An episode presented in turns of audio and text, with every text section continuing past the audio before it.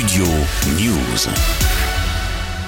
Pour la première fois de l'histoire, un ancien président américain fait face à une inculpation fédérale. Donald Trump est visé par 37 chefs d'inculpation dans l'affaire des archives de la Maison-Blanche. Il est accusé d'avoir mis en danger la sécurité nationale des États-Unis. Concrètement, il lui est reproché d'avoir conservé des cartons entiers de documents, y compris certains classés secret défense, après son départ de Washington en 2021. Il a également refusé de les rendre en violation des lois fédérales. De son côté, le milliardaire américain se dit victime d'une persécution politique. Jeudi, sur son réseau social Trust, l'ancien locataire de la Maison Blanche dénonce un jour sombre pour le pays, avant d'ajouter qu'il n'avait jamais imaginé être persécuté de la sorte. Donald Trump cumule les affaires depuis l'annonce de sa candidature pour l'élection présidentielle de 2024. En mars, il avait déjà été inculpé par la justice de l'État de New York dans l'affaire de l'achat du silence d'une actrice de film X en 2016.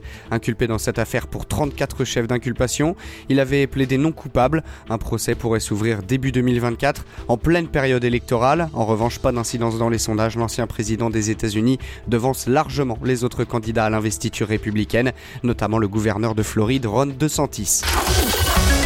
Studio News.